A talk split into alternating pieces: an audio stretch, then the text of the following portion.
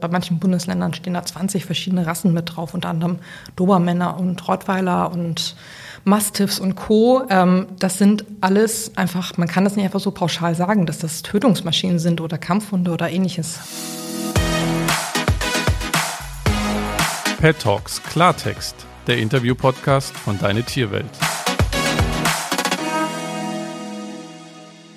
Hallo und herzlich willkommen zu einer neuen Folge von Pet Talks Latex, dem Interview-Podcast von Deine Tierwelt. In dieser Folge geht es um die sogenannten Listenhunde. Die vermeintlich gefährlichen Vierbeiner überschwemmen die deutschen Tierheime. In Berlin ist jeder sechste Hund ein Listenhund, in Hamburg sogar jeder dritte.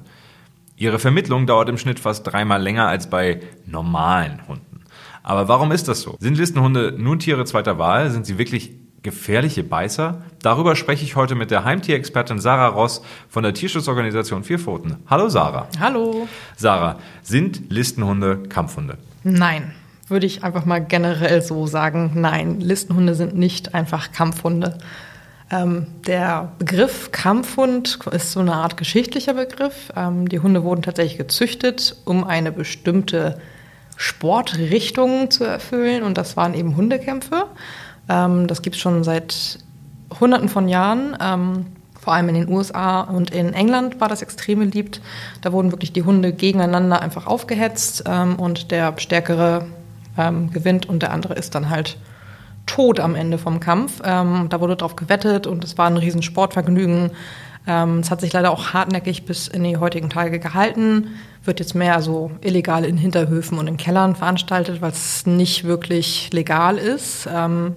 Aber der Begriff Kampfhund kommt tatsächlich daher, da die Tiere zum Kämpfen gezüchtet wurden. Und bei uns sind sie offiziell keine Kampfhunde, sondern Listenhunde. Genau, also bei uns halt, hält sich auch dieser Begriff Kampfhunde nach wie vor immer noch sehr stark. Also in der Gesellschaft, ne? Genau, das ist so ein Begriff, der beschreibt das ja so schön, die Tiere im Ganzen. Ähm, sie werden bei uns aber eigentlich eher Listenhunde genannt, weil sie auf sogenannten Rasselisten ähm, geschrieben stehen, dass eben diese Hunde so bestelle, äh, spezielle Anforderungen erfüllen müssen. Und man fragt sich ja so ein bisschen, wenn man sich mit dem Thema auseinandersetzt, wie kommen diese Rassen auf diese Liste? Also in Deutschland hat das, ähm, ist es tatsächlich ein bisschen gestartet in Hamburg vor, oh Gott, das müssen fast 20 Jahre fast sein, ähm, als der kleine Erkan von zwei Pitbullartigen Hunden getötet wurde. Der arme kleine Junge, der ähm, da zu Tode gekommen ist, ähm, hier in Hamburg, der war auf dem Spielplatz unterwegs und die Hunde liefen frei rum und ähm, da muss irgendwas ganz verkehrt gelaufen sein und die Hunde haben halt das Kind totgebissen. Genau, es war monatelang gefühlt medial es breit getreten. Ist, es ist so breit getreten worden. Ähm, da hat eine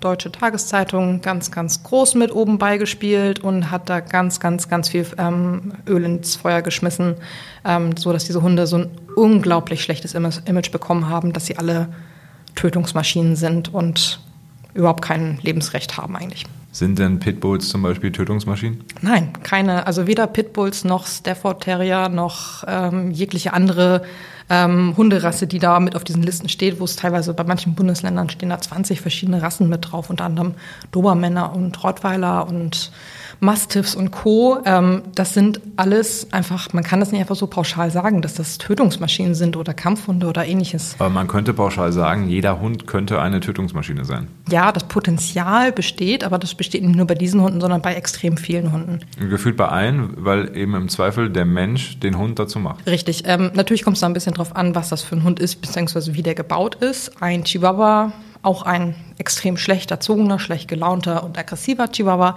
ähm, wird Schwierigkeiten haben, einen erwachsenen Mann zu töten. Ist einfach so, weil Ja, dieser Hund einfach die. Beißkraft nicht Ja, hat. Ähm, aber ein Schäferhund, ein Malinois, ähm, meinetwegen auch ein Golden Retriever, der ideale Familienhund, hat tatsächlich potenziell, ähm, kann einen Menschen töten. Ja, das- die haben ein Gebiss, die haben Zähne, die haben große Zähne und ähm, die haben auch Kraft. Das ist, wenn man einen 30 Kilo Hund hat, ähm, der hat schon einiges an Power hinter sich und kann theoretisch einem Menschen ähm, Leid zutragen. Den Listenhunden in den Bundesländern, äh, jeweils unterschiedlich, wie du sagst, wird halt zugeschrieben, dass äh, sie nicht nur die physische Voraussetzung dafür haben, sondern auch die psychische. Also pauschal gefährlich sein können. Es wird ähm, gesagt, dass diese Hunde ein größeres Aggressionspotenzial haben als andere Rassen. Ähm, das wurde mittlerweile ähm, in den letzten Jahren durch zahlreiche wissenschaftliche Studien untersucht und widerlegt. ähm, Hunde haben nicht einfach genetisch veranlagtes Aggressionspotenzial. Das stimmt so einfach nicht. Am Ende, ähm, am Ende kann man sagen, das Problem ist am anderen Ende der Leine. Immer. Es ist immer der Mensch und die Erziehung und die Erfahrung, die dieser Hund ähm, im Leben halt hat. Ähm, wenn der von Anfang an schlecht aufgezogen wird, wenn er nur negative Erfahrungen hat, wenn er vermutlich auch noch heiß oder scharf gemacht wird auf bestimmte entweder auf andere Tiere oder auf Menschen oder auf blonde Frauen oder auf was auch immer man einen Hund scharf machen möchte.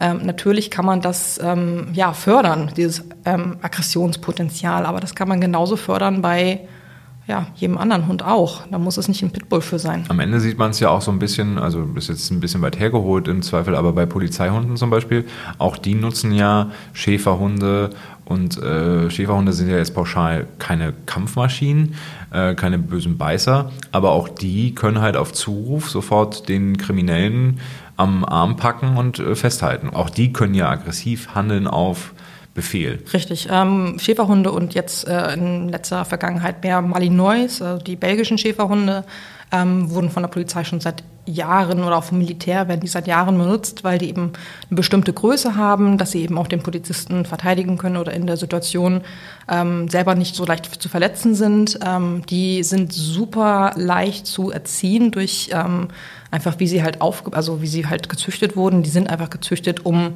dem Menschen zu folgen und auf die Kommandos des Menschen zu hören.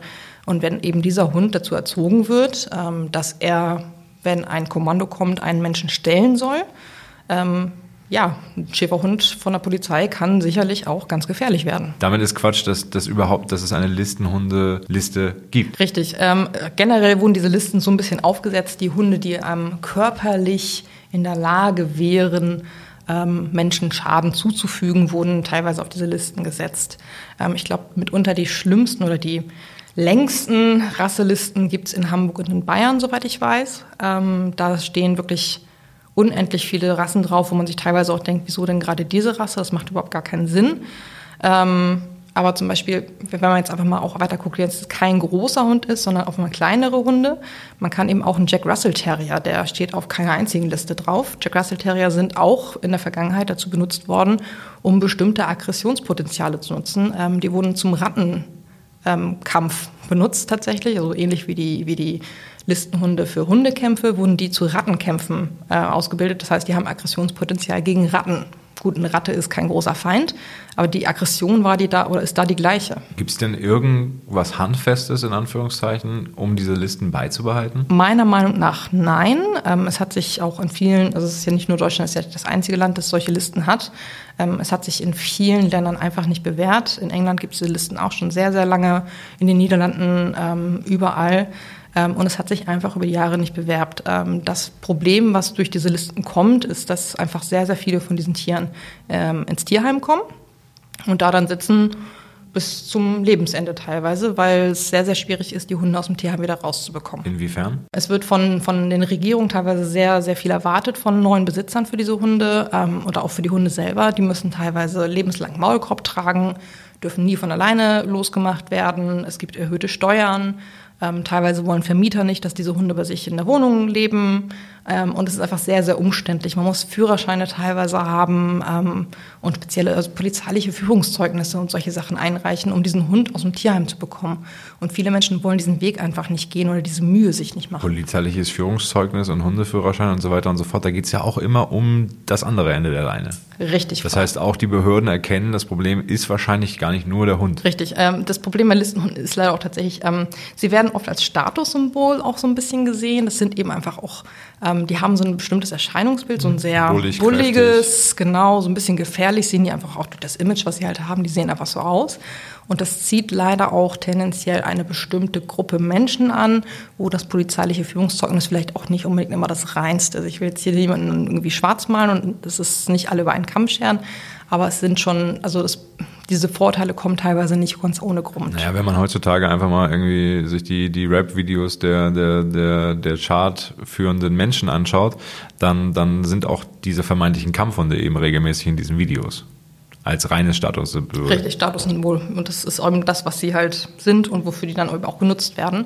Und da ist es teilweise auch wirklich, glaube ich, auch gern gesehen, dass die nicht ganz zahm und lieb Ja, sind. schön Zähnefletschen und so vor dem dicken Mercedes, damit es cooler aussieht.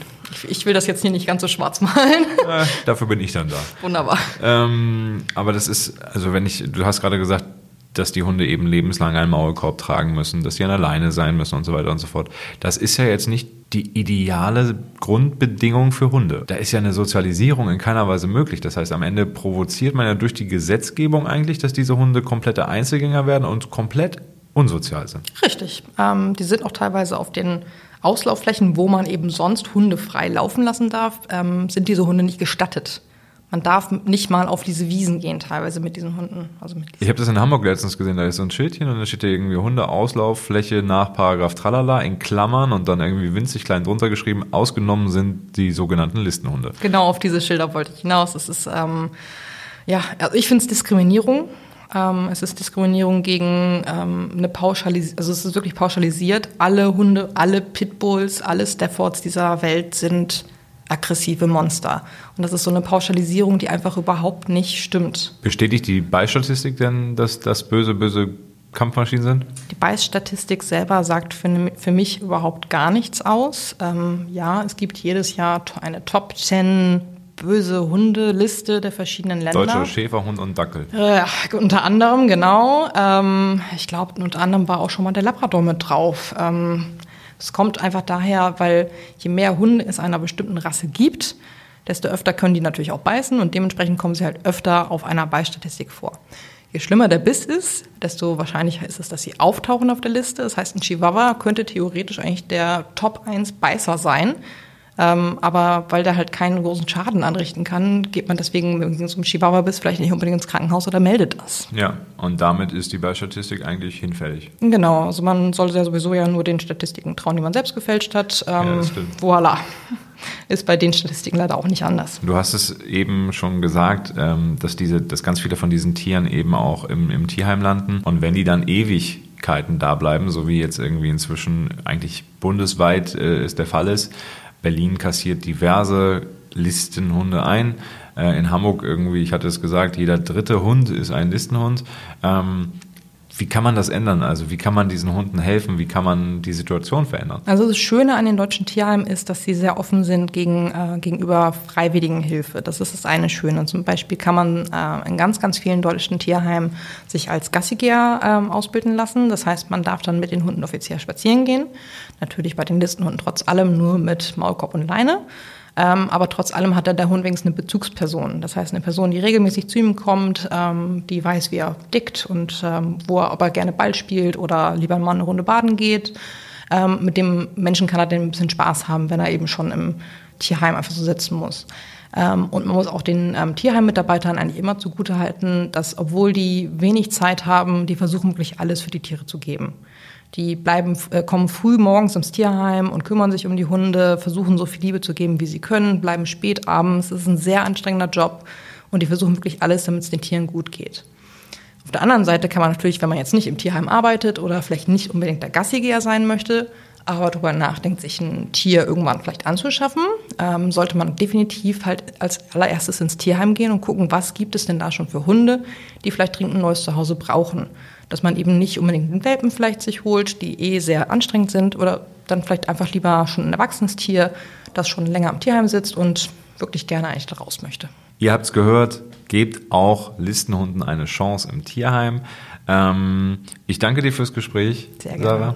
Was denkt ihr? Sind die Listen der Listenhunde irgendwie richtig? Muss es die geben? Ist es eine Pauschalverurteilung von Hunderassen? Ist es falsch? Habt ihr vielleicht sogar einen Listenhund? Ähm, und wie geht es euch damit? Erzählt es mir, schreibt mir eine Mail an felix.deine-tierwelt.de, schreibt mir auf Twitter, auf Facebook oder auch bei uns in der Deine Tierwelt Community. Bis dahin, vielen Dank fürs Zuhören und bis nächste Woche.